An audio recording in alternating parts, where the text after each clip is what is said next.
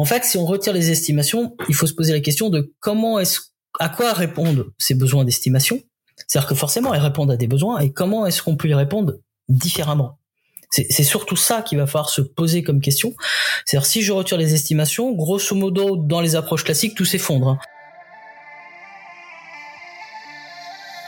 Bonjour à tous, moi c'est Bertrand Ruiz, le CEO d'ERSAS, l'outil de gouvernance projet qui révolutionne la façon dont les directions peuvent prendre des décisions éclairées. Et je vous souhaite la bienvenue sur le podcast CIO Révolution. Dans cette saison dédiée à l'agilité dans l'entreprise en 2023, en partenariat avec Valiantis, qui est partenaire Atlassian spécialisé Agile Scale, nous allons creuser à fond cette thématique. Une entreprise qui est agile, ça veut dire quoi? Quel est le niveau d'investissement nécessaire du DG Comment mettre en place une démarche agile dans une ETI Dans une collectivité? Comment gérer les budgets quand on fait de l'agile? Quel est le principal bénéfice à ce type de démarche? Dans un contexte de crise à répétition, il est important de questionner notre capacité à nous organiser. C'est cela que nous avons voulu faire avec cette saison. Bonne écoute à tous. Bon, mais bonjour à tous. Je suis ravi aujourd'hui d'être avec Frédéric Leguédois, qui est euh, coach agile conférencier et CEO de la société Levo. Salut Frédéric. Salut. Du coup, euh, Frédéric, on a été mis en contact. Euh, on me dit attention sur Frédéric, euh, il a plein de catchlines. Lui, il a des grandes convictions. Ça va faire un épisode cool, tu vois. Donc moi, je suis trop chaud. on a un peu parlé avec Frédéric et franchement, écoutez cet épisode, vous allez voir, je pense que ça va être assez intéressant, notamment parce que tu as assez, t'as assez cash sur les convictions au niveau, au niveau de l'agilité de l'entreprise, au niveau de l'organisation, pas, pas que, pas que le côté tech comme des fois on peut l'entendre. Mais, mais avant ça, est-ce que tu peux venir nous introduire un tout petit peu pourquoi toi t'es tombé dans l'agilité. Euh, et tu vois un peu les moments clés qui ont fait que tu te dis en fait c'est c'est comme ça qu'il faut que le le monde euh, le monde tourne un peu mieux dans l'organisation. Tu vois d'où d'où ça t'est venu cette, euh, cette ce focus là alors il y a deux moments clés. Euh, j'arrive euh, au début des années 2000 en tant que développeur alors que c'est le boom des télécoms. Et j'ai un contraste saisissant entre ce que j'avais appris à l'école d'un point de vue théorique fonctionnait extrêmement bien et la réalité pratique où c'était le rush de partout, c'était le bazar de partout, euh, où tout ce qu'on avait appris avec des très beaux cycles, des très belles specs, etc., euh, se trouvait fracassé face à une réalité du terrain qui était complètement différente. Et euh, face à ce, à ce, à ce bazar, euh, je me suis dit, ben il y a probablement d'autres personnes que moi qui ont euh, rencontré ce type de difficultés et du coup, je me suis allé me renseigner qu'est-ce qu'il existait comme d'autres approches, puisqu'on apprenait exclusivement à l'époque le cycle en V. Moi, c'est la seule chose que j'ai pu apprendre au cours de mes études. Et j'ai découvert, euh, j'ai découvert en fait une méthode qui est l'extreme programming, qui apportait des réponses vraiment novatrices. Donc ça, c'est le premier moment. Et puis j'ai un deuxième moment euh, dans ma vie professionnelle qui a été assez important, euh, j'ai eu l'occasion de créer une équipe de, de, développement logiciel avec pour responsable hiérarchique un directeur artistique. Donc en fait une totale liberté pour mettre en place ce qu'on voulait, voilà. Et euh, pendant cinq ans, j'ai pu, euh, on a pu monter une équipe et on a pu expérimenter beaucoup de choses et aller très très loin dans un fonctionnement agile parce qu'on avait cette vraie liberté de, de de mettre en place des fonctionnements un peu différents. Voilà les, les deux grands moments. Il y a eu le moment révélateur au début où je me suis dit mais ce qu'on a ce qu'on a appris à l'école ne fonctionne pas et en plus ne peut pas fonctionner. Et puis après il y a eu aussi une, euh, un, un vrai temps de liberté pour construire des alternatives. Ok, trop cool. C'est génial, ça. Un directeur artistique comme ça, ça devait être complètement. C'était euh, fabuleux. On s'entendait, on s'entendait extrêmement bien. Il regardait le résultat final et en termes de méthodologie et d'approche, il nous faisait complètement confiance. Ok. Donc un des points, euh, un des points qu'on a, que tu m'as dit quand on a un peu préparé cet épisode, c'était euh, le fait que euh, as une grande conviction que avais, c'était le, le, fait que tout ce qui était costing ne ne servait à rien, ne fonctionnait pas et que c'était du temps perdu.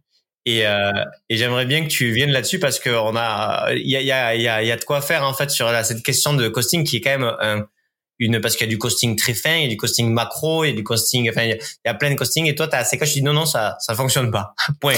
alors euh, oui alors je, je, suis pas le seul à le dire mais c'est vrai que je le dis souvent avec beaucoup de conviction. Euh, en, en, fait euh, l'agilité privilégie une approche adaptative versus une approche prédictive qui sont les méthodes classiques. Où, finalement on part du principe que euh, tout est prédictible et qu'on vit quelque part dans un monde immuable. Euh, si on prend six mois pour faire un cahier des charges et décrire précisément un besoin, c'est qu'on part du principe qu'à l'issue de ces six mois, et d'ailleurs au cours de ces six mois, rien ne va changer dans le besoin. Et donc là-dessus, je suis pas le seul à le dire qu'en fait le besoin évolue en permanence, que le marché évolue en permanence, qu'on a tout le temps des retours utilisateurs. Et donc en fait, on vit dans un certain, dans une certaine forme de complexité on ne peut pas prédire ce qui va se passer, les choses émergent en permanence. Euh, j'ai beaucoup souri dernièrement parce que quand on regarde dans la presse, on nous dit euh, qu'il y a eu la crise ukrainienne, qu'il y a eu le Covid et qu'il y, a des crises incroyables qui sont en train de se produire maintenant, euh, que ça s'est jamais produit, qu'il y a une accélération des crises. Euh, mais, mais j'aurais tendance à dire que l'innovation, c'est quand même souvent l'amnésie. Euh, on a oublié mai 68, on a oublié la guerre froide, on a oublié le mur de Berlin, on a oublié la, la, la crise des, des, missiles de Cuba, on, a oublié la Seconde Guerre mondiale, on, euh, on a oublié la crise de 29. En fait, on a tout oublié pour penser qu'on vit une époque extraordinaire. En fait, on vit une époque complètement ordinaire où rien n'est prédictible et il y a des crises qui se succèdent à d'autres crises. Et ça, c'est la norme. C'est-à-dire qu'en fait, ce qui ne change pas, c'est le changement. Euh, la seule chose qui ne change vraiment jamais, c'est le changement et, à mon sens, l'agilité, c'est l'acceptation que le monde change continuellement. Mais du coup, on a effectivement un, petit problème qui se pose à nous, c'est que tout ce qui va être prédictif, et pas uniquement les coûts, mais les délais, les plannings, tout ce qui va se baser sur la prédiction du futur va s'effondrer. et si on a cette perception du monde, c'est qu'est-ce qu'on va construire comme alternative à ça? C'est-à-dire si on n'est plus capable de fonctionner dans un monde où on se dit je vais tout prédire ce qui va se passer ces deux prochaines années, ça inclut le business le business plan de l'entreprise, le business plan de l'entrepreneur euh, qui va aller voir sa banque pour obtenir un crédit. De toute façon, il n'aura pas de crédit puisque de toute façon il n'y a pas de fonds. Donc c'est pas c'est pas c'est pas le business plan qui va faire qui va avoir un crédit. C'est vraiment quand il va avoir des clients, qui va avoir des financements. Donc quand ça va vraiment marcher, il va pouvoir obtenir un soutien. Euh, et, et donc en fait l'aspect prédictif ne marche pas et donc euh, on faut privilégier euh, un système plutôt adaptatif. Et je pense que là, les agilistes ont à peu près un consensus sur le sujet. Euh, effectivement, je vais jusqu'au bout, c'est-à-dire il faut même pas prédire ce qui va se produire dans 15 jours, il faut pas chercher à le prédire parce que c'est une perte de temps. Et il faut substituer à ça, que ça soit sur les délais ou sur l'approche euh, effectivement des coûts, quelque chose de purement adaptatif. Et donc du coup, la question qu'il y a dans le no costing, c'est-à-dire que tu fais pas par exemple même de costing macro euh, de euh, tu sais pas tu vois il y a des méthodologies de t-shirt sizing etc pour dire un peu qu'est-ce qui rentre parce qu'en fait il y a une question de base de temps dans tout ça oui. euh, prioriser sur cinq ans des projets ou des produits de manière fine je pense qu'il y a plein de gens qui sont 100% d'accord avec ce que tu viens de dire. Enfin, peut-être pas, 99%. C'est ça. À trois ans, il y a des gens, peut-être on en a perdu 10-15. Mm. À l'année, on en a perdu au moins 50%. Euh, Mm. Au trimestre, on en a perdu 90 et au mois, tu as perdu. Donc en gros, c'est la, la, question, j'ai l'impression que le, ce, cette conviction-là, mm. euh, elle est adaptée à une espèce d'horizon de temps. Et euh, est-ce que déjà, est-ce que c'est vrai ou est-ce que c'est faux? Euh, Et du coup, comment tu gères ce pas de temps commun et à quel moment ça, ça fonctionne ou ça fonctionne plus? Alors, je, pense que ça fonctionne euh, grosso modo à la demi-journée et, du coup, ça n'a aucun intérêt. Euh, c'est-à-dire que les estimations, que ce soit les estimations de coûts, les estimations de délai, c'est comme la météo. La météo, si on va sur un événement sportif qui est hyper localisé et qu'on cherche une estimation hyper courte, c'est-à-dire que le matin on annonce la météo pour l'après-midi, c'est super fiable. Et dans nos métiers, c'est à peu près ça. C'est-à-dire qu'une équipe ce qui fera euh, à la demi-journée suivante, c'est à peu près hyper fiable. 15 jours, c'est déjà très très ambitieux pour pas dire pas très réaliste. En fait, si on retire les estimations, il faut se poser la question de comment est-ce à quoi répondent ces besoins d'estimation? C'est-à-dire que forcément, elles répondent à des besoins et comment est-ce qu'on peut y répondre différemment? C'est surtout ça qu'il va falloir se poser comme question. C'est-à-dire si je retire les estimations, grosso modo dans les approches classiques tout s'effondre, hein, puisque on va recruter sur la base des estimations, on va vendre sur la base des estimations, on va contractualiser sur la base des estimations, on va communiquer sur la base des estimations, on va prioriser sur la base des estimations. Donc on fait tout là-dessus. Euh, et, et, dans le même temps, tout le monde te dit oui, on sait que c'est pas fiable, mais on n'a pas le choix. donc euh, euh, on, on, on base toute notre activité sur quelque chose qui est pas fiable. Et donc faut essayer de trouver des choses qui sont fiables pour communiquer. Alors, on va commencer par ce que tu évoquais tout à l'heure, les coûts. Comment est-ce que je fais pour euh, pour euh, pour gérer euh, mon budget si je fais pas d'estimation? Je pense qu'il est important de préciser que l'estimation c'est l'association d'un coût avec un périmètre fonctionnel. C'est-à-dire que si je mets un coût face à une liste de fonctionnalités détaillées, j'ai une estimation. Si je donne un budget pour m'attaquer une problématique, je suis plus dans un monde prédictif, je suis dans un monde adaptatif. Donc c'est quelqu'un qui va euh, venir te voir en disant bah j'ai besoin de sécuriser la plateforme et pour ça j'ai tel budget. Et donc ça on peut aborder le coût par cette notion-là, c'est-à-dire non pas aborder le coût par une solution qui serait figée, finie euh, et définie dans le détail parce qu'on va se couper de toutes les opportunités qu'on va découvrir au des prochains mois, mais un coût par euh, par objectif en fait, c'est-à-dire ou par problématique qu'on souhaite résoudre. Alors va se poser la question qui va dire ok c'est bien beau comme approche, mais si je confie ça à un prestataire, à une équipe, est-ce que j'ai pas un risque de me faire avoir quelque part? C'est-à-dire que je lui donne de l'argent et j'ai pas une garantie sur le résultat final. Ben il y a deux manières de gérer euh, la confiance vis-à-vis d'un prestataire, vis-à-vis d'une équipe. Soit je suis dans un mode prédictif et je vais demander à la personne de manière très très détaillée ce qu'elle va fournir soit je suis en mode adaptatif, et ça veut dire pas faire un chèque en blanc, c'est-à-dire par exemple, on commence et dans un mois, vous venez me présenter ce que vous avez fait, et on voit si on continue dans cette voie-là ou pas. Euh, donc c'est-à-dire, on, a une période d'amorce où il y a on part sur de la confiance parce que finalement on vient de choisir son prestataire, on vient de choisir son équipe, donc a priori on a plutôt confiance. Et puis on se dit, bah de manière régulière, on va suivre l'activité. Donc ça, c'est pour c'est pour l'aspect des coûts. Et si tu veux que je détaille un peu les aspects des délais, comment est-ce qu'on peut gérer tous ces aspects-là, euh, je peux aussi détailler. Du coup, déjà, il y a une question de granularité. Donc, euh, en fait, il y a une question de de temporalité, ok, mais il y a une question de la promesse par rapport à cette temporalité-là. Toi, ce que tu dis, c'est ce que, du coup, comme tu disais, beaucoup d'agistes sont d'accord, c'est ce que le périmètre fonctionnel ne peut pas être figé euh, à une temporalité donnée à l'avance parce qu'il évolue, parce qu'il y a besoin de de d'échange quand on le fait les choses pour redéfinir en fait la priorisation parce qu'on s'aperçoit que ce petit truc là en fait c'est un gros truc que ça c'est plus compliqué que ça en fait c'est plus simple et que du coup bah c'est c'est c'est ça ça a beaucoup d'impact c'est pas juste à la marge, quoi. C'est au cœur des enjeux de création.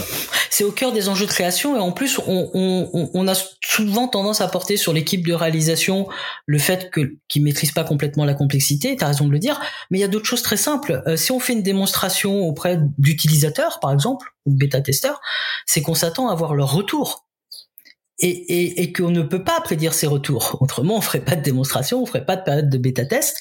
Euh, et donc, à partir du moment où on accepte le principe même d'une itération, c'est-à-dire je fais quelque chose pour avoir rapidement des retours, on accepte l'imprédictibilité du futur. Euh, c'est-à-dire si je fais une démonstration, si je fais une période de bêta test, c'est bien que je suis demandeur des retours des utilisateurs, je suis dans une certaine forme d'humilité en disant voici ce que j'ai compris de votre besoin aujourd'hui et je suis prêt à prendre en compte vos futurs besoins. Et si on accepte ce principe-là, c'est incompatible avec un planning. C'est c'est assez incroyable de voir sur un planning euh, à la fois des fonctionnalités très détaillées euh, semaine par semaine ce qu'on va livrer et dans le même temps des démonstrations on serait tenté de leur dire mais pourquoi faites-vous des démonstrations puisque il y a une sorte de prétention de savoir ce qu'on va développer toutes les semaines à venir. Euh, donc voilà, il y a, un petit conflit entre les deux. Donc effectivement, on peut y aller euh, de manière beaucoup plus humble en disant ok, on ne sait pas exactement ce qu'on va faire, mais au fur et à mesure, on va le découvrir, on va l'implémenter. Ok. Et quand euh, quand, parce que donc ok sur ça et donc du coup ensuite c'est sur la définition, tu sais pas, on veut faire un projet CRM. Mmh. Quand tu fais un projet CRM, tu peux avoir euh, euh, des expressions de besoins, de tu vois, de features que tu aimerais en tant qu'utilisateur mmh. interne. Tu vois, si on mmh. parle que de que de l'interne. Et en fait, tu voudrais que ce projet soit fait dans, avant euh, la fin de l'année pour que 2024 ça puisse se faire. En soi, dire je fais ce projet CRM pour fin 2023, c'est pas grave dans le sens ça, peut être même agile dans le sens où tu dis ben, je veux faire ça mais tu n'as pas défini exactement tout ce que tu veux faire par contre tu définis euh, les grandes priorités euh, que tu aimerais qu'on avance etc et puis après tu espères que dans le budget le montant que tu investis en ayant confiance dans l'équipe eh ben ils vont euh, réussir à challenger là-dessus voir de nouvelles valeurs faire prioriser etc c'est ça. C'est la question je, ma question pardon elle est sur la question de de l'objet de le premier objet de communication entre euh, euh, on a remis les clés de on vous fait confiance pour les quatre mmh. prochains mois de là-dessus mmh. et en même temps en, euh, ben, le client final euh, qui bien sûr va avoir des releases comme tu disais tous mmh. les mois ou tous les X temps mais où en même temps il a, il a une espèce d'espoir que euh, à la fin de ce, temps-là ça, ça va fonctionner ou ça va fonctionner le mieux possible. Oui. Cet objet-là pour toi c'est quoi? C'est tu, tu, tu parles de c'est quoi un peu le deal le deal que tu fais avec lui? Alors, il y a, plusieurs questions. Déjà, si on, si on aborde une question de CRM, on est déjà un peu dans la solution. C'est-à-dire que quand on dit CRM, c'est à moitié fonctionnel, à moitié technique, et on pourrait se dire, euh, ok, mais pourquoi voulez-vous du CRM c'est-à-dire quel est votre objectif dans la mise en place d'un CRM Est-ce que vous voulez euh, euh, limiter des données qui sont éparses dans votre SI Est-ce que vous voulez améliorer la qualité de, de, de service de vos clients? Est-ce que vous voulez améliorer la réactivité, etc. Donc il y a plein de questions qui se posent là-dessus et, et peut-être que on peut définir précisément déjà c'est quoi les quelques enjeux qu'on souhaiterait avoir, les quelques impacts qu'on souhaiterait avoir. Euh, et puis après, effectivement, euh, une fois qu'on a communiqué clairement là-dessus, en se disant ok, voici voici ce qu'on cherche à atteindre en priorité. Voici ce qu'on va mettre en place, un CRM. La notion qui va être assez importante, ça va être celle de découpage. C'est-à-dire que le grand risque, c'est le Big Bang. Le Big Bang où à un moment on va dire, eh ben on va tout casser du jour au lendemain, on va casser toutes les habitudes, on va casser tout le SI, on va changer tous nos process d'un seul coup et on espère que ça va bien se passer. Bon, l'expérience nous montre que souvent le Big Bang ça se passe pas très bien. Euh, et, et donc après ça va être la question de la progressivité. Ça veut dire ok, on a bien défini les enjeux, on sait sur à peu près quelle technologie on va avoir. Maintenant, quel est le plus petit pas que je peux mettre en place. Alors, euh, si on se dit que il y a une question de confiance, et, je te trouve très généreux parce que tu évoques même quatre mois de confiance, euh, en fait, il devrait y avoir un pendant, c'est que l'équipe de réalisation devrait apporter beaucoup de transparence sur son avancement. C'est-à-dire que le fait de dire qu'on va pas euh, forcément être dans un mode prédictif ne nous empêche pas, au contraire, au fur et à mesure qu'on avance, de partager l'avancée. Et donc il y a deux grandes manières de partager l'avancée de ces travaux. Il y en a plein, mais euh, vous pouvez faire un planning une fois de plus ou faire de la communication sur des PowerPoint, ça vaut ce que ça vaut. Euh, mais autrement, il y a la démonstration. Et la démonstration, c'est de manière très concrète. Je vous montre ce qui fonctionne, et donc en creux, on voit ce qui ne fonctionne pas encore. Et encore plus fort, il y a la livraison. C'est-à-dire qu'en fait, la meilleure visibilité qu'on puisse apporter à un client, c'est de livrer des choses. Et donc, euh, si on veut être dans un mode adaptatif, ça se mérite. C'est-à-dire qu'il va falloir euh, avoir euh, un fonctionnement où on va être capable, idéalement, de livrer très rapidement, ou au moins de démontrer très rapidement, pour que le financeur, le client, la direction en face ait confiance, en se disant OK. Euh, j'ai des gens qui sont pas forcément capables de me dire précisément où on en sera dans huit mois, mais de toute façon, la direction sait très bien que c'est pas trop possible de le savoir. Par contre, j'ai des gens qui sont capables tous les 15 jours de me montrer des avancées concrètes et ça avance bien. Donc, dans ce cas-là, je fais confiance. Alors, sur quoi communiquer, puisque c'est ta question initiale? Eh bien, euh, probablement... Pas communiquer, mais déjà, quel est l'objet commun de communication? Plus, plus Alors, l'objet commun de communication, euh, ça va être le, plus petit périmètre fonctionnel. Le plus petit périmètre fonctionnel. Tous les mots ont leur importance. C'est-à-dire qu'en fait, euh, euh, forcément, quand on est une équipe technique, on a tendance à voir les choses d'un point de vue technique, on est spécialisé là-dedans, et de communiquer d'un point de vue technique. Sauf que si on communique auprès d'un client ou d'une direction qui n'est pas technique en disant on a installé une base de données, euh, on a configuré tel fichier, etc., euh, on apporte beaucoup plus d'obscurité qu'on apporte de clarté sur notre fonctionnement. Et donc le fonctionnel, ça va être quoi? Ça va être quelque chose qui peut être utilisé par les utilisateurs. Et pourquoi est-ce qu'on cherche à faire le plus petit? Parce que si c'est petit à faire, a priori c'est simple et c'est rapide. Et très rapidement, on va pouvoir apporter de la confiance auprès de la direction, de la visibilité, parce qu'on aura fait un petit truc qui fonctionne. Et surtout, ce qu'on va chercher, c'est d'avoir des feedbacks des utilisateurs. Parce que quand j'ai une petite chose, je vais pouvoir la mettre à disposition, je vais pouvoir recueillir leur feedback. Et donc, si j'ai quelque chose de petit, j'ai quelque chose qui est simple à faire, qui est court à faire, sur lequel je peux communiquer auprès de la direction et sur lequel les utilisateurs peuvent me faire des retours. Donc, quelque chose qui est petit et fonctionnel.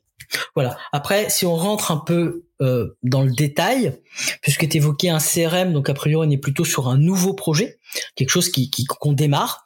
Alors euh, personnellement, j'irais pas forcément chercher quelque chose qui a le plus de valeur, quelque chose qui est le plus important. Euh, pourquoi? Parce que si on si on si on démarre, souvent il y a un peu d'inertie au démarrage, et donc ça serait bien d'aller chercher quelque chose de très très simple. Voilà. C'est-à-dire d'aller chercher un petit truc simple qui va créer de la valeur pour les utilisateurs, histoire de générer beaucoup de confiance dès le début. Et puis, un peu comme un échauffement. Et puis, quand on aura livré quelques petits trucs simples, aller se dire, OK, c'est quoi qui va apporter le plus de valeur à mes utilisateurs?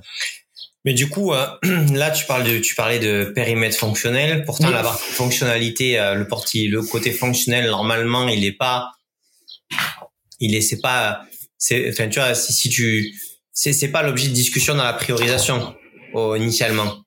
Parce que par exemple, euh, bah c'est, non, mais c'est une question. Parce que sinon, tu reviens dans le détail de tous les, de tout ce que tu voudrais faire ou autre. Est-ce que c'est pas un, un, un, détail, une, une, un, un truc un peu au-dessus comme une user story ou une, quelque chose qui, qui récapitule un besoin de manière un peu plus globale pour prioriser ça.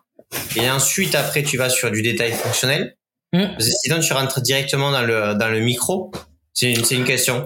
Alors, euh, à, à, mon sens, euh, une fois qu'on a obtenu un budget et qu'on a la vision, on sait quelle problématique on souhaite adresser. Hein. On, souhaite que les utilisateurs soient, euh, qu'on soit plus réactif vis-à-vis de nos utilisateurs. Ça, c'est une problématique auquel peut répondre un CRM, par exemple. Je sais que j'ai un budget qui souvent dans nos métiers s'exprime en jour homme. Hein. C'est-à-dire que je sais que j'ai euh, tant de personnes, j'ai une équipe euh, pendant trois mois, quatre mois, voilà. Eh bien, je pense qu'il faut vraiment aller dans le détail du fonctionnel et pas du technique. J'insiste, dans le détail du fonctionnel. C'est-à-dire vraiment d'aller chercher un tout petit truc qui pourrait apporter de la valeur auprès de nos utilisateurs. Euh, pourquoi? Parce que il euh, euh, y a aucun grand projet qui, n'est sorti en tant que grand projet. Aucun. Amazon, à l'époque, c'est une page HTML d'un mec qui s'appelle Jeff Bezos qui a mis les seuls bouquins à sa disposition, c'est-à-dire ceux qui étaient à la bibliothèque de son père, euh, qui acceptait les paiements par chèque et, qui faisait ses petits colis à la main. D'accord? Euh, Facebook, à l'origine, c'est quand même le, le comparatif entre euh, euh, les minois des étudiantes sur un campus universitaire. Hein. Il y avait d'ores et déjà le projet éthique au sein de Facebook, de toute façon. Euh, et puis euh, Google, euh, Google, la page blanche de Google, ils l'ont avoué plus tard, c'est qu'ils maîtrisaient pas trop le HTML, quoi, en fait. Et, donc, ce qu'on ce qu'on voit par là, c'est que toutes les, les les très grands projets ont commencé par des toutes petites fonctionnalités. Et comme ça a très très bien marché, on en a ajouté, on en a ajouté un peu Il n'y a pas de grands projets qui euh, sont arrivés comme ça sur le marché et qui tout d'un coup ont très bien fonctionné. Tous les grands sont passés par petits. Donc en fait, un grand projet, ça a été avant un moyen projet, qui a été un petit projet, qui a été une fonctionnalité. Et donc ayons l'humilité d'aller déjà délivrer une fonctionnalité. Si on n'est pas capable de délivrer une petite fonctionnalité qui fonctionne, euh, on risque d'avoir des difficultés à en délivrer beaucoup. Donc il y a, y a, cet aspect aussi euh, qui va amener beaucoup de questions. Hein. Par exemple, si je veux délivrer une toute petite fonctionnalité, même très simple, où est-ce que je la déploie? Comment est-ce que je déploie? Comment est-ce que je communique auprès de mes utilisateurs Il y a plein de questions qui vont se poser euh, quand on va faire ça. Et quand on l'aura fait une fois, ben ça sera plus simple de le faire la deuxième fois, la troisième fois, la quatrième fois, la cinquième fois, la sixième fois. Et à un moment, le fait de développer une fonctionnalité de la livrer, ça devrait être un non-événement. Donc il y a, y a, quelque chose qui, qui, va qui va devenir une récurrence et quelque chose de simple parce qu'on sera habitué à le faire. Ok. Et euh, du coup, tu dis euh, donc il n'y a pas de gros projet. Euh, il n'y a pas de gros projet initialement. Il y a des choses qui deviennent des gros projets parce que ça fonctionne. Euh, je, je vais pas citer les noms, mais on, on, les trouve dans la presse. Mais il y a plein de gros projets qui ont voulu se mettre comme des gros projets euh, euh, de, de l'État, qui ont voulu, par exemple, alors je peux en citer un, c'est le projet Louvois, euh, la fusion de 17 systèmes de paye de l'armée de terre. Bon, faut, faut, faut, faut, voir le truc. Ça a duré des années, ça a échoué. Euh, il y a des militaires qui étaient en opération, qui n'étaient pas payés, qui ont dû faire des crédits euh, pour, pour, pour, que, pour que leur famille puisse vivre, etc. C'était une catastrophe absolue. Euh, pourquoi? Parce qu'on a dit on va mis, on va fusionner 17 systèmes de paye. Je crois que c'est 17, euh, mais en tout cas, c'est un nombre très conséquent. Peut-être qu'avec un peu d'humilité, on se serait dit, ben, si déjà on essayait d'en fusionner deux, déjà, euh, c'est bizarre de vouloir en fusionner 17 d'un coup. Euh, peut-être qu'on a mis la barre très très haute. On, sous-estime probablement la complexité. Et, et, se dire je vais commencer par quelque chose déjà de très simple. Est-ce qu'on peut faire des choses très complexes si on n'est pas capable de faire des choses très simples? Probablement pas. Essayons de faire au plus simple déjà. Si on y arrive, on pourra toujours faire plus complexe après. Ok. Et euh, au niveau d'une direction, du coup, oui. sur l'objet, euh, on fait une direction, c'est pas forcément les 4 euh, ou 5 ou 6 du codir, mais globalement de 6 levels là-dessus, qui eux vont réfléchir à pas en mode euh, fonctionnel, fonctionnel micro, mmh. donc micro étant la plus petite expression fonctionnelle mmh. possible. Et ils ont, ils ont, euh, ils ont besoin d'une vue intermédiaire. Mmh. Toi, toi, tu conseilles quoi sur cette vue-là? Comment, comment tu visualises euh, par quarter, euh, les grandes avancées qui que t'aimerais avoir ou la priorisation de ce que t'aimes, sur quoi t'aimerais travailler Alors, je, je, je peux citer euh, je peux citer une expérience que j'ai vécue qui a été assez troublante. Euh, c'est c'est un avec mon directeur artistique. Non non non, c'était pas mon directeur artistique, mais c'était dans la même organisation. C'était c'était le big boss. C'était un vrai entrepreneur, quelqu'un qui avait repris une, entreprise d'une centaine de salariés, qui était arrivé à 1000 salariés au cours de son existence. Donc un, un vrai euh, j'allais dire un, un, vrai businessman, quelqu'un qui avait ça dans le sang, euh, qui était pas du tout dans l'informatique, mais pas du tout. Et il m'a, il m'a, j'allais dire, c'est lui qui m'a apporté le, le, le, le comment s'appelle le, le, je vais dire le projet euh, le plus agile qui soit. C'est-à-dire qu'un jour, il, il, est venu dans notre bureau, il venait très rarement, euh, il s'est installé à côté de nous, ça a duré dix minutes, et il a dit, euh, voilà, je vois telle opportunité dans le business, j'aurais besoin euh, d'un logiciel qui fasse ça. Donc, grosso modo, il a donné ça en une phrase. Ça, c'était sa vision. Et il m'a dit, de qui avez-vous besoin? Et la question est importante, de qui avez-vous besoin? Parce qu'en fait, en lui disant ça, à la fois, je lui annonce le budget, puisque on sait bien, le nombre de personnes va déterminer le budget, et en même temps, il y a une constitution d'équipe, voilà. Et il dit, ok, de qui avez-vous besoin? Il a dit, ok, bah allez-y, je reviens dans six mois. Et il est parti. Et, donc ça voulait dire quoi? Ça veut dire que en tant qu'entrepreneur, il savait qu'on pouvait pas prédire précisément ce qui serait prêt dans six mois. Il nous avait donné une problématique très simple à résoudre qu'il avait exprimée en une phrase. D'accord? Et simplement, on savait très bien que si au bout de six mois, on s'était tourné les pouces, euh, ça allait chauffer quoi. Je veux dire, c'était pas c'était pas un chèque en blanc, c'était pas une confiance aveugle, on pouvait pas se tourner les pouces, euh, mais on savait qu'on si on venait au bout de six mois en lui expliquant ce qu'on avait fait, les problèmes qu'il rencontrait, les solutions qu'on avait apportées, etc. Voilà. Et le risque, euh, le risque entrepreneurial, finalement, il le prenait lui. C'est-à-dire qu'il savait bien que lancer quelque chose de nouveau, c'était risqué. Donc en fait, son risque financier, c'était six mois. Et moi, une fois de plus, tu as parlé de quatre mois tout à l'heure, là, il parle de six mois. Je trouve ça très généreux. Euh, moi, j'ai travaillé dans des contextes où on avait un mois pour faire nos preuves, en fait. Hein. Donc six mois, je trouve ça très généreux. C'est le risque entrepreneurial qui prend. Si jamais ça se passe mal, bah, euh, première hypothèse, ça s'arrête. Deuxième hypothèse, euh, tu te prends la porte parce que t'as pas du tout été à la hauteur. Et, et, et, donc en fait, la volonté d'aller d'aller vers du zéro risque, c'est-à-dire entreprendre des choses sans entreprendre. C'est-à-dire, on veut entreprendre quelque chose de nouveau, mais on veut déjà savoir ce qu'il y aura à la fin. Ça, ça, ne marche pas. Et lui, qui était entrepreneur, qui connaissait rien au développement logiciel et à l'agilité, c'était une évidence pour lui que si on entreprenait quelque chose de nouveau, on pouvait pas prédire précisément ce qui se passerait dans six mois. Par contre, on était capable de travailler sur une problématique pendant six mois avec un budget et de rendre compte de ce qui avait été fait. Donc un budget qui est complètement fixe, on ne pouvait pas dépasser le budget, puisque le budget c'était le nombre de personnes et ça c'était figé. La seule variable d'ajustement, c'était finalement au bout de six mois à quel point ça s'était bien ou mal passé. Et, et donc là, je pense que dans nos organisations, il y a une sorte de volonté de certitude qui, qui, qui va aller vers l'irrationnel. C'est-à-dire que non seulement on a le budget, on a la problématique, mais en plus on veut savoir dans le détail ce qui va être fait. Et ça va à l'encontre de notre expérience quotidienne où on s'aperçoit tous les jours qu'on découvre des choses. Euh, je n'ai de cesse d'inciter euh, euh, toutes les personnes qui veulent en prendre conscience de, de faire ce que j'appelle le petit journal des découvertes.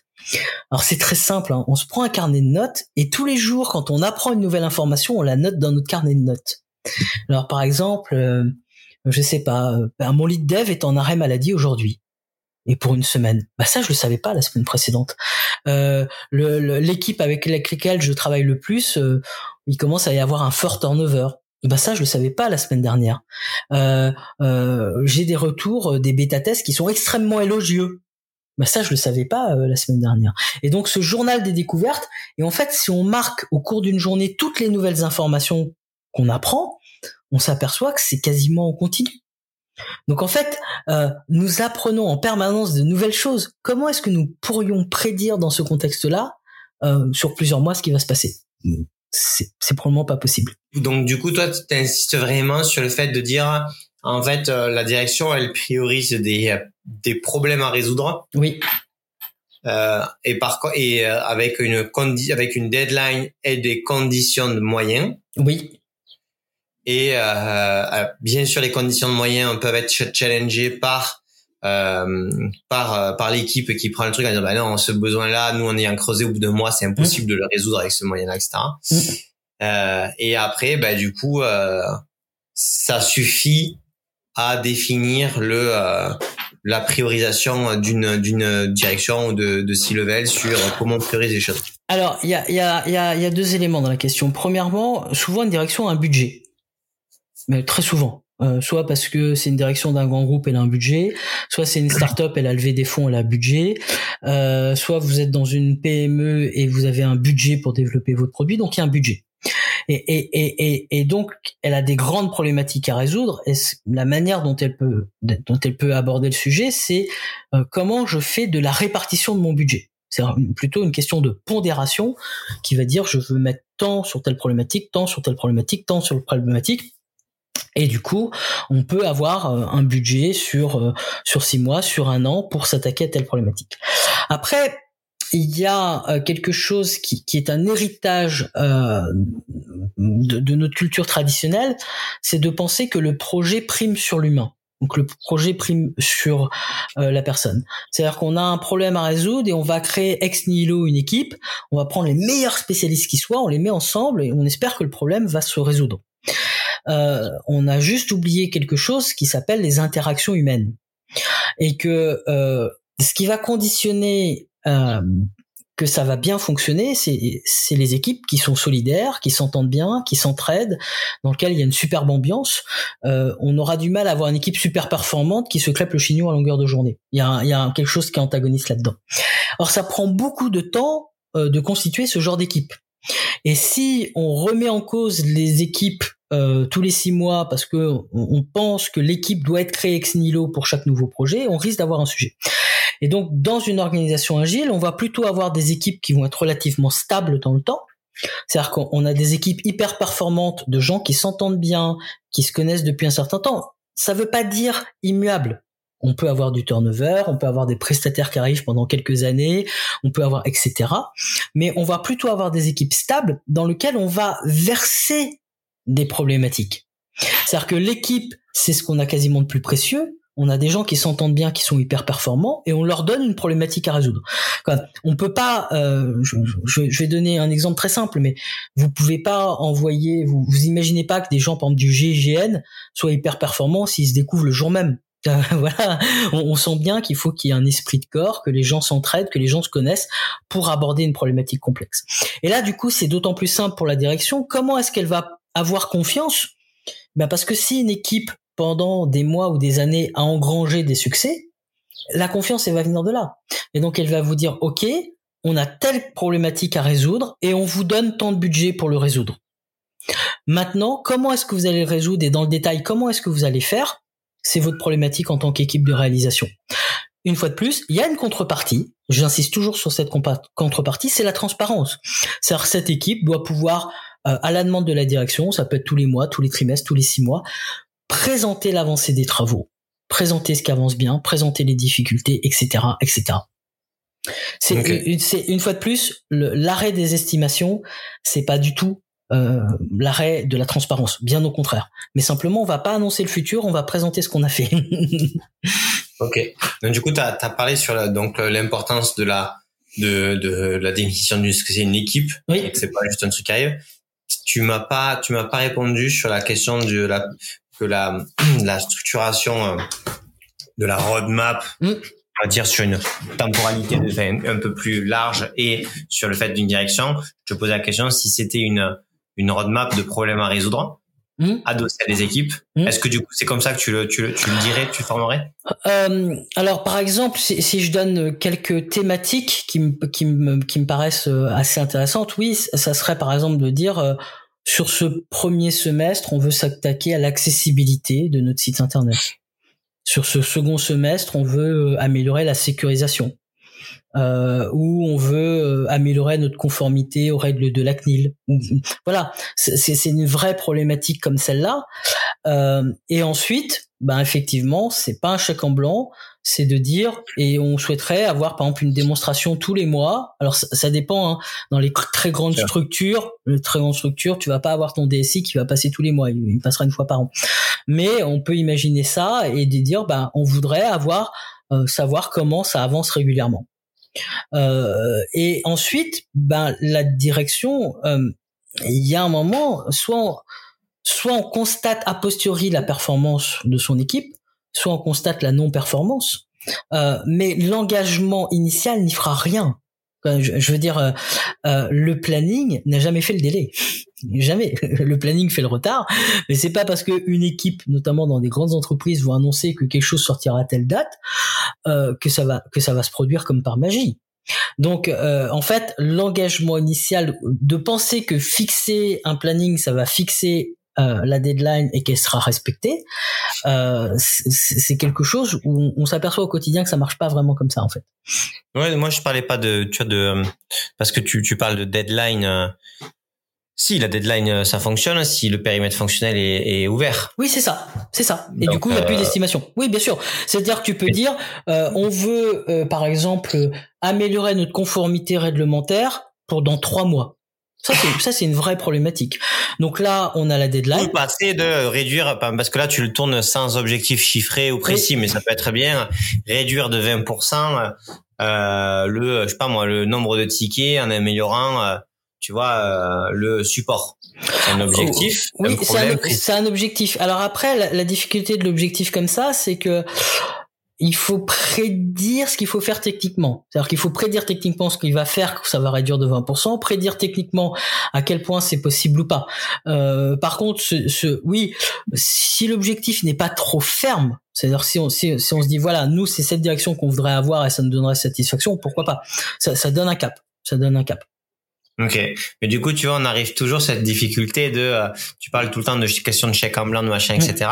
C'est que euh, euh, si on prend l'analogie avec les commerciaux, mm commerciaux, euh, mm. quand ils commencent à vendre le truc, etc., ils savent pas s'ils vont vendre à la fin du quarter mm. pour 100, pour 150. Mm. Ils essayent de petit à petit, comme tu le disais, avec une équipe à comprendre. Mais du coup, les objectifs que, qui se fixent ou qui sont fixés sont toujours des choses qui se dépendent des autres. Et pourtant, ça fonctionne comme ça et ça fait avancer les choses. Donc, il y a quand même une, une question sur euh, le fait d'accepter une, euh, une, un enjeu pas forcément, tu parlais tout le temps de périmètre fonctionnel, mais pas forcément au, niveau du périmètre, de, mais de qu'est-ce qu'on arrive à faire ensemble mm. pour euh, ce quarter, pour ce semestre-là. Mm. Parce que si c'est juste travailler sur la, le RGPD mm. avec une équipe et avec un point, c'est pas, moi, ça me va bien de dire euh, au bout de mois et tous les mois, pendant six mois, on regarde ce qui est fait, on a confiance. Mais, euh, mais quand même, tu as envie de te fixer un objectif, de dire, OK, où c'est qu'on doit arriver, euh, des fois, tu as des échéances qui sont euh, commerciales, des mmh. échéances juridiques, mmh. et du coup, tu ton point d'arrivée, il est plus fixe que, que, que ce que tu aimerais qu'il soit? Ouais, mais il faut juste vérifier si sur le terrain ça marche. Cette approche-là, euh, c'est-à-dire que est-ce que au quotidien quand on accompagne des équipes, des entreprises, est-ce que fixer un objectif, ça fait que l'objectif est atteint? Euh, Je pense qu'il y a des métiers très différents entre le, commerce et, des aspects notamment de développement logiciel. Euh, c'est des choses qui se mesurent. C'est très simple à mesurer le respect d'estimation, d'accord? Il suffit de, de prendre un carnet de notes et de se dire, OK, on a pris tel engagement à telle date, et après, il y a deux valeurs qu'on peut avoir. Sur X estimations, combien sont vraies ou fausses et quand elles sont fausses, quel est le pourcentage d'erreur C'est deux valeurs différentes. C'est-à-dire je fais euh, sans estimation, j'en ai combien qui sont bonnes ou fausses. Et si j'ai annoncé deux mois, est-ce que c'est deux mois et trois jours? Voilà. Et donc ça, ça s'appelle établir des abacs. Euh, c'est assez incroyable à quel point il y a beaucoup d'organisations qui défendent finalement ce système basé sur des estimations qui n'ont aucune abac. Aucune et parfois qui sont en place depuis des décennies. Alors il se trouve que parfois quand je suis quand je suis d'humeur taquine, je fais des abacs. Et c'est très drôle de voir les résultats parce que on peut avoir euh, par exemple 98% des estimations qui sont fausses. Euh, et puis quand elles sont fausses on s'aperçoit que parfois elles sont fausses jusqu'à 300, 400, 500, 600, 700% fausses. Euh, et donc tout le monde a un peu conscience que le truc est bancal. Euh, J'étais récemment sur un, sur une réunion, et je voyais un planning apparaître et je dis quel est votre degré de confiance? On fait le tour de table et tout le monde te dit le planning est faux. Tout le monde le sait. Euh, et, et, du coup, mais est-ce qu'on a réfléchi à une alternative? Et, et, et, donc, euh, allons jusqu'au bout de l'exercice. C'est-à-dire que on, on, peut faire la chose à condition qu'on la mesure. dépend beaucoup des activités. Euh, une activité reproductible, par exemple, installer quelque chose, c'est reproductible, c'est automatisable. J'ai aucun problème à le mesurer. Euh, des, même des tickets, des tickets de résolution de problèmes, on sait qu'on en aura des courts, des complexes. Aucun problème à annoncer un nombre de tickets par personne. Euh, dès que les activités vont devenir très complexes, euh, il est probable, il est probable qu'on qu rentre en terrain miné, sachant que on va avoir, et on, on l'a pas précisé, mais c'est important de le préciser, des effets néfastes on va avoir des effets néfastes. Le premier, c'est que si on fixe des objectifs et qui sont jamais atteints alors que l'équipe est hyper impliquée, on va mettre systématiquement l'équipe en échec. Et une équipe qui part d'échec en échec, à un moment, elle va être démotivée. Donc ça, c'est quand même le premier aspect, c'est-à-dire qu'on met en place euh, des deadlines pour motiver les gens. Alors ça marche très très bien avec le petit jeune qui sort de l'école pendant six mois, euh, avec des profils seniors euh, qui savent très bien que le truc est pas très rationnel, euh, il est probable qu'on les motive pas. Donc ça c'est le premier aspect. Le deuxième aspect, euh, si on met une deadline très forte, les gens vont la tenir, il hein, n'y a pas de problème, ils savent le faire, euh, mais la qualité va passer à la trappe. Et, donc là, on aura un problème.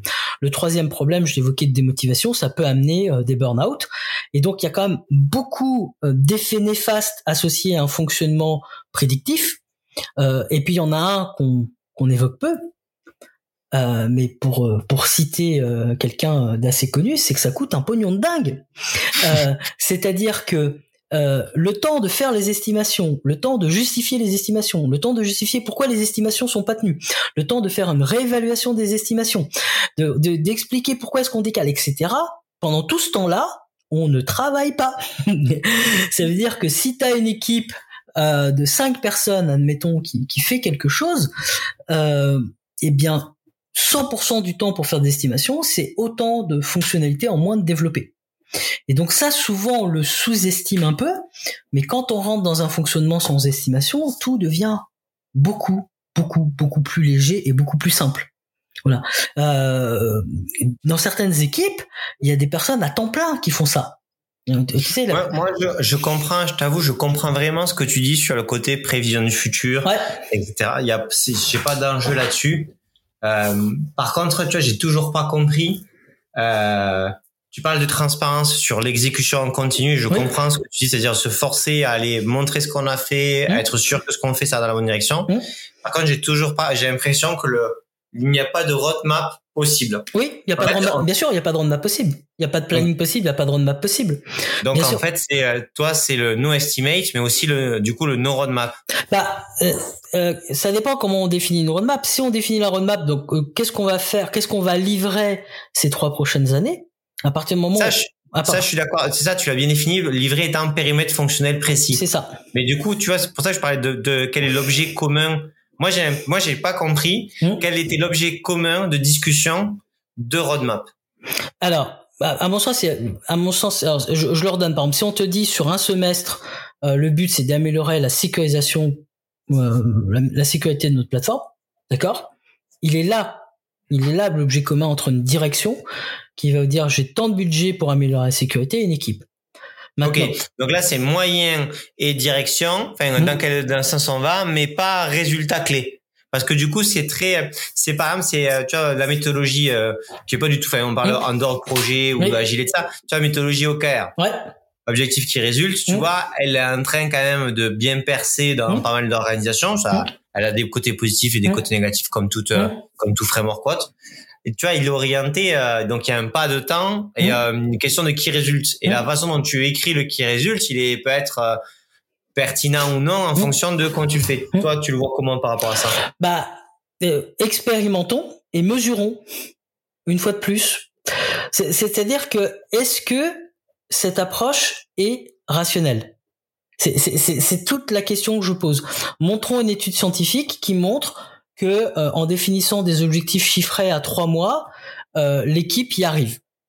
Et euh, j'entends parce que c'est quelque chose qu'on entend assez souvent, par exemple, qu'on va pas donner d'objectif technique, mais un objectif opérationnel, qui, qui est plutôt intéressant en soi. Hein. C'est-à-dire, euh, on va plutôt, euh, on donne souvent l'exemple d'Airbnb, de dire que notre objectif, c'est d'accroître le nombre de réservations par nuit. je trouve ça très intéressant. mais mesurons à quel point une équipe technique qui fait des fonctionnalités est capable de prédire l'accroissement du taux de réservation. C'est-à-dire que en tant qu'objectif partagé entre différents collectifs, j'ai aucun problème. Si on nous dit, ok, euh, le but c'est ça, le but c'est d'accroître le nombre de réservations par nuit, c'est quelque chose de très précis, d'accord? Euh, Ça permettrait à des gens euh, du marketing, du juridique et de l'informatique, quand ils parlent ensemble, de prendre une décision commune. Donc là-dessus, je, partage ça. C'est-à-dire que ça va donner de l'autonomie à l'équipe dans leur prise de décision et ça va orienter leur prise de. Leur dire, vous allez faire moins 20%. Ok, faites moins 20%. Comment est défini ce chiffre? Sur la base de quelle rationalité? Euh, Comment est-ce qu'il est calculé? Quelle est la règle de calcul? Alors la réalité, c'est que c'est du doigt mouillé. Et donc, euh, c'est irrationnel. Et donc, est-ce que le, est-ce que l'équipe va réussir ou échouer? C'est basé sur quelque chose d'irrationnel.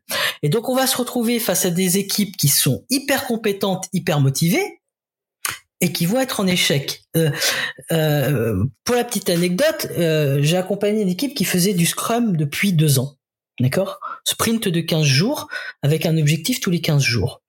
Donc, il y a grosso modo 25 périodes euh, de deux semaines en une année, hein, euh, voilà, puisqu'il y a 50 et quelques semaines.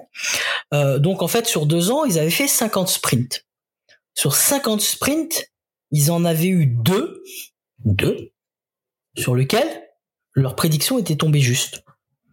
Quel était l'état d'esprit de cette équipe?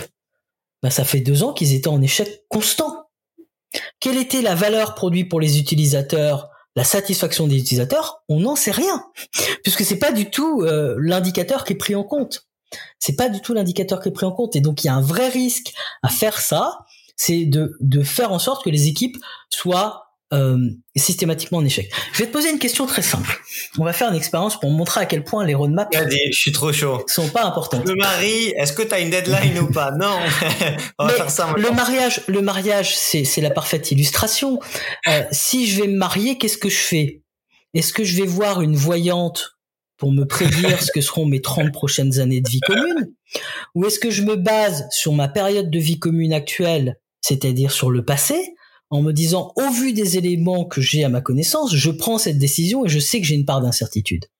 En fait, quand je t'entends, tu sais ce que je pense. Il y a un truc euh, vraiment, euh, je pense, c'est une question de même de philosophie mmh. qui est différente. Mmh. Si tu prends le sport mmh.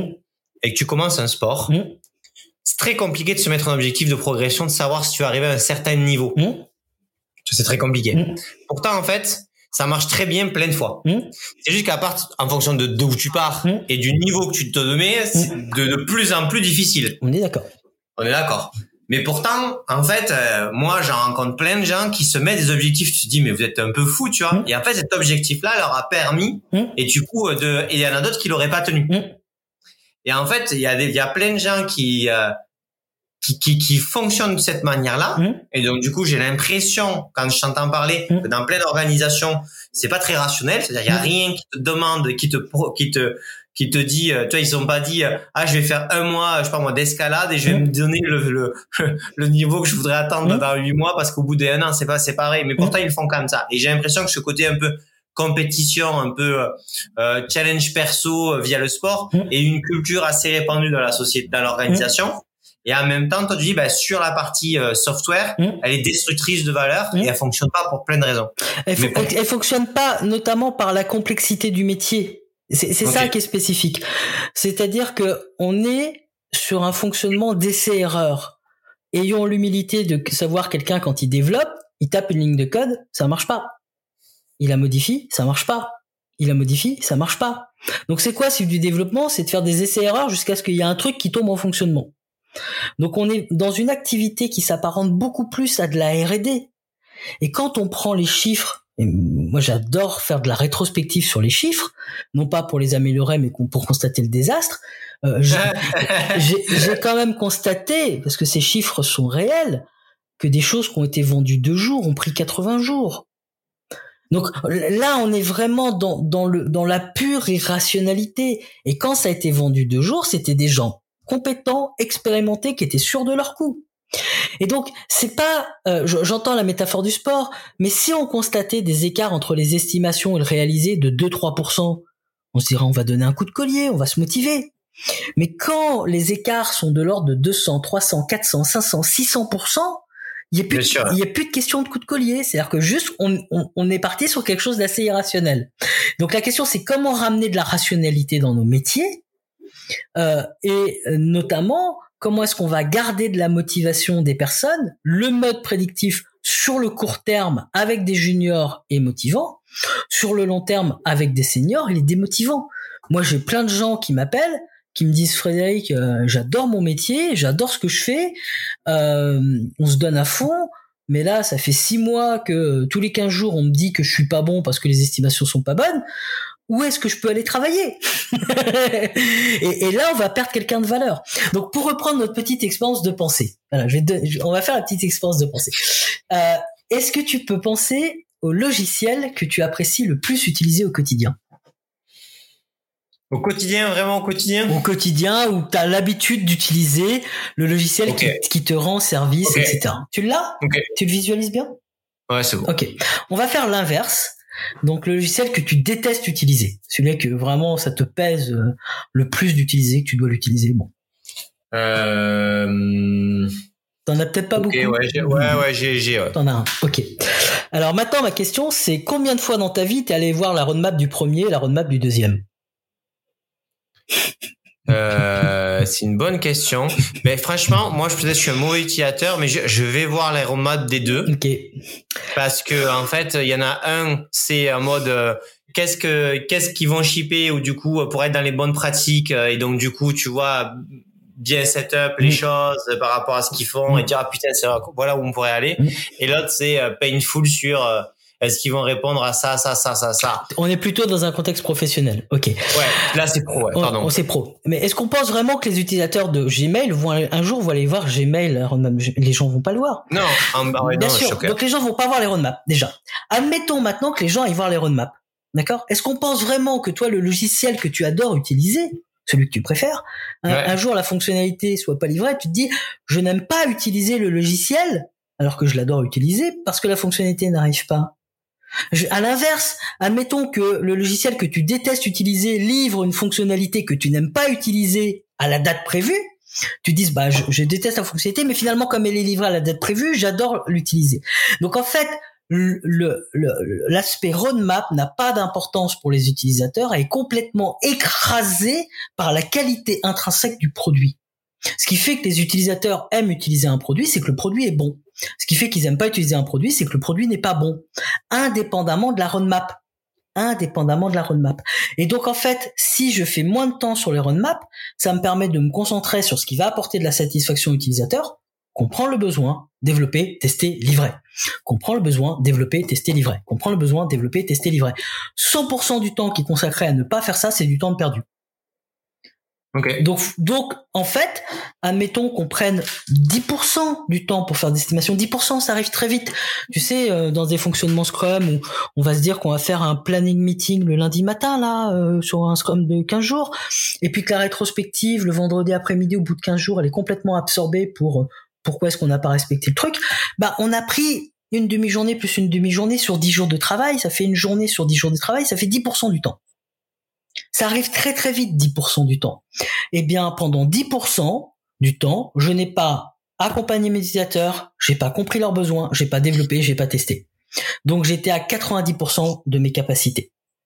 Donc il y a un effet, il y a un effet néfaste pour quelque chose où la plupart des utilisateurs ne vont pas voir les roadmaps et en tout cas c'est pas ce qui va accroître leur satisfaction ou amener de l'insatisfaction, ce qui le fait vraiment, c'est la qualité du produit. Est-ce que ça répond à leurs attentes, à leurs besoins Un, autre illustration, euh, quand euh, Apple ou Samsung t'annoncent un téléphone mobile, c'est pas cinq ans à l'avance. Hein.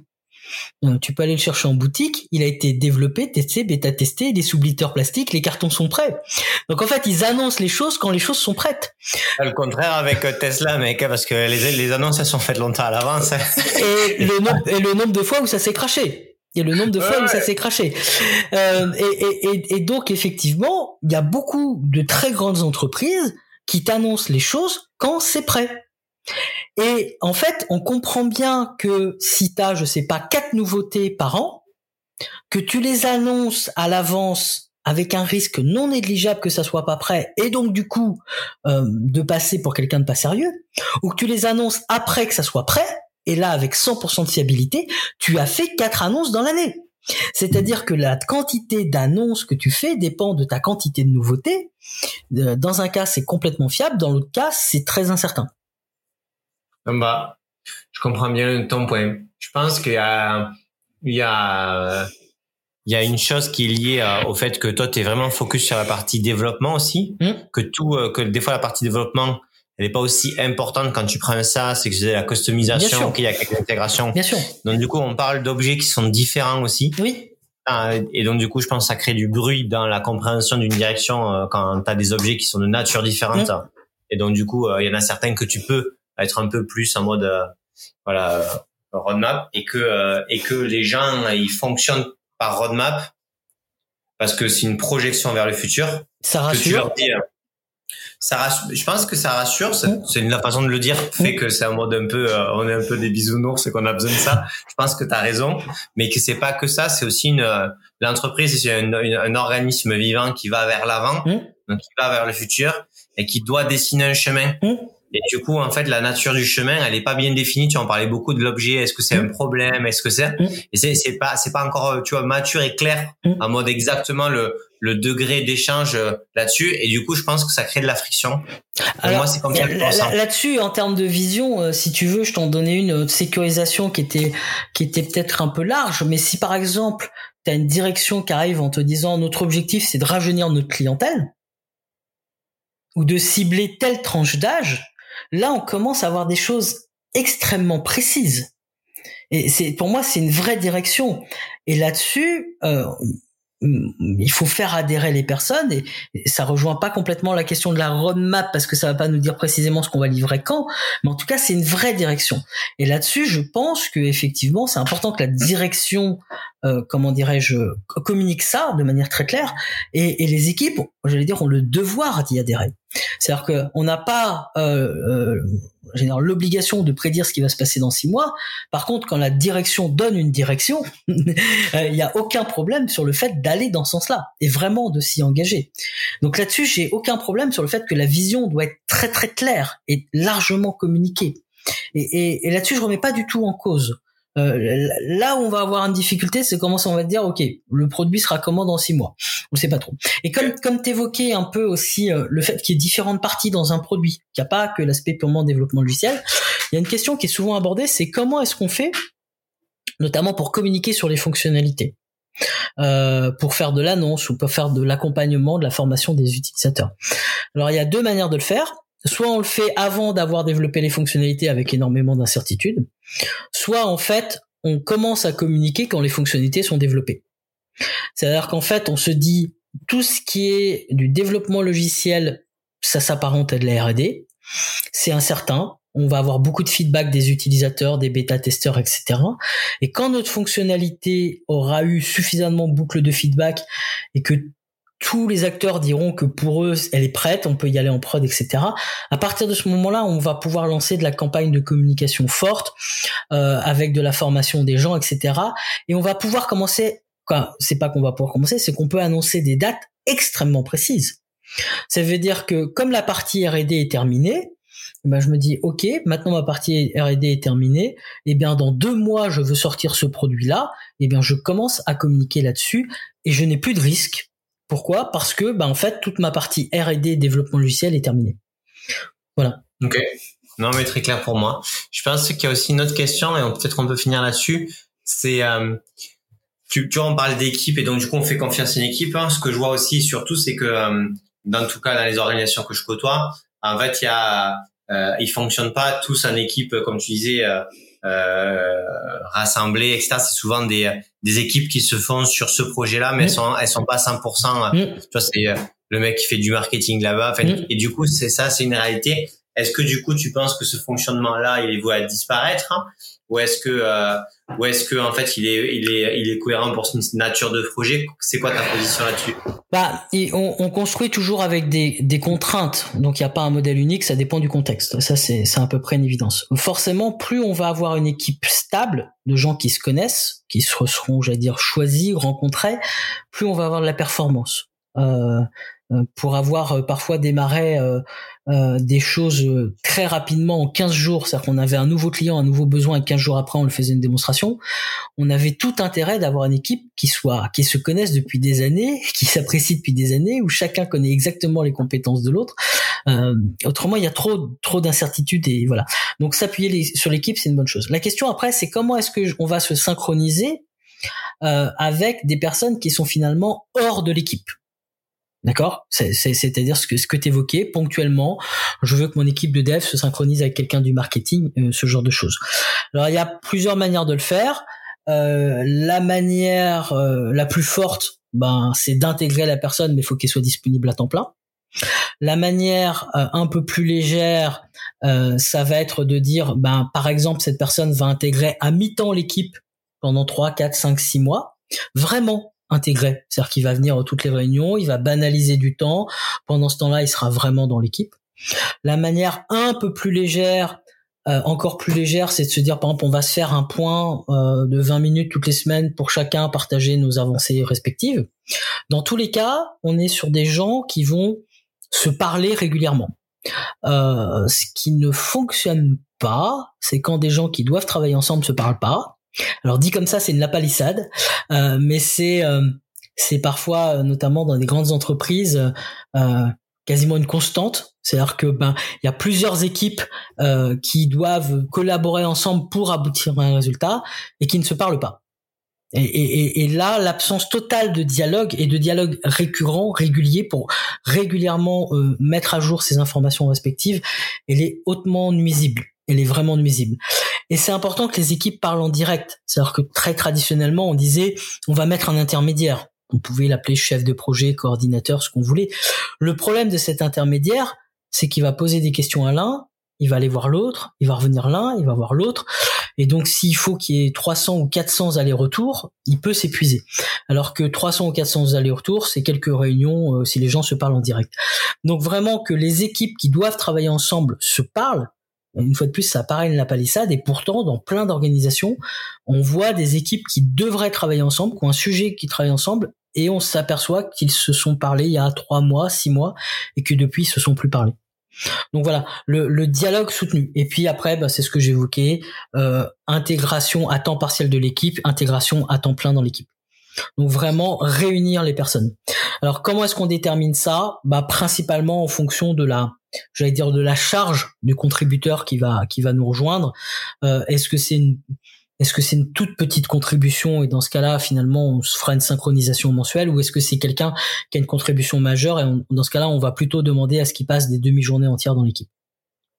Ok, clair. Bon, mais super, on a fait un bon tour, c'était super intéressant. Eh ben, merci Est-ce que tu as un point spécifique que tu aimerais clarifier ou aborder qu'on aurait un peu euh, passé à, la trappe Non, je pense que c'était pas mal. On a fait le tour. on, est allé un peu en deep dive. Ouais, non mais c'est bien. Et puis en plus, t'avais avais des convictions assez fortes, donc ça m'a permis d'argumenter. C'était cool. Ouais, moi j'ai pas non, moi c'est pas des convictions, moi c'est plus euh, j'ai pas la solution. Moi Ouais. euh, si tu veux, j'ai pas de conviction dans le sens où j'ai j'ai pas j'ai pas un modèle éprouvé où j'ai vu que ça fonctionnait là-dessus. Ce que je vois c'est qu'il y a des contextes qui sont tout le temps très différents Oui. et que donc du coup en fait euh, les objets communs de communication Mm. Euh, sont sont vraiment précieux Mm. de définir ça Mm. et ça peut changer. Mm. Euh, Tu vois, on peut passer d'une société qui fait peu de logiciels, développement interne à ça. parce qu'ils achètent plein de ça à un beaucoup, mais que euh, mais que du coup la direction elle veut pas lâcher sur la compréhension de euh, comment elle se projette dans le futur parce que c'est sa nature à elle Oui, de j'ai- aucun de problème avec ça. Que la direction donne la direction, c'est important. Que la direction donne la direction associée à un budget, c'est important. Et, et, et- dans toutes les entreprises que je vois où le travail n'est pas fait, c'est un flou qui règne. Et, les équipes sont en difficulté. Donc vraiment, le fait que la direction dise voici notre problématique, voici ce qu'on cherche à faire, voici le budget qu'on a, c'est extrêmement important. Là où je commence à avoir une petite problématique, c'est quand on nous dit et euh, dans trois mois, euh, voici précisément ce qui devrait être livré. Et là, on voit que il commence à avoir un gros grain de sable dans notre organisation. Clairement. Non, on est, on est aligné. Bon, mais super. Bah, écoute, merci Frédéric. Les gens, s'ils sont, euh, s'ils sont chauds pour, pour te poser des questions, etc. Donc, même si tu fais plusieurs conférences, ils peuvent te contacter sur LinkedIn pour continuer à échanger Twitter, LinkedIn, et puis autrement, le site c'est exnovo.io. Ok, et on le mettra dans la description comme ça. Les gens pourront le trouver super simplement.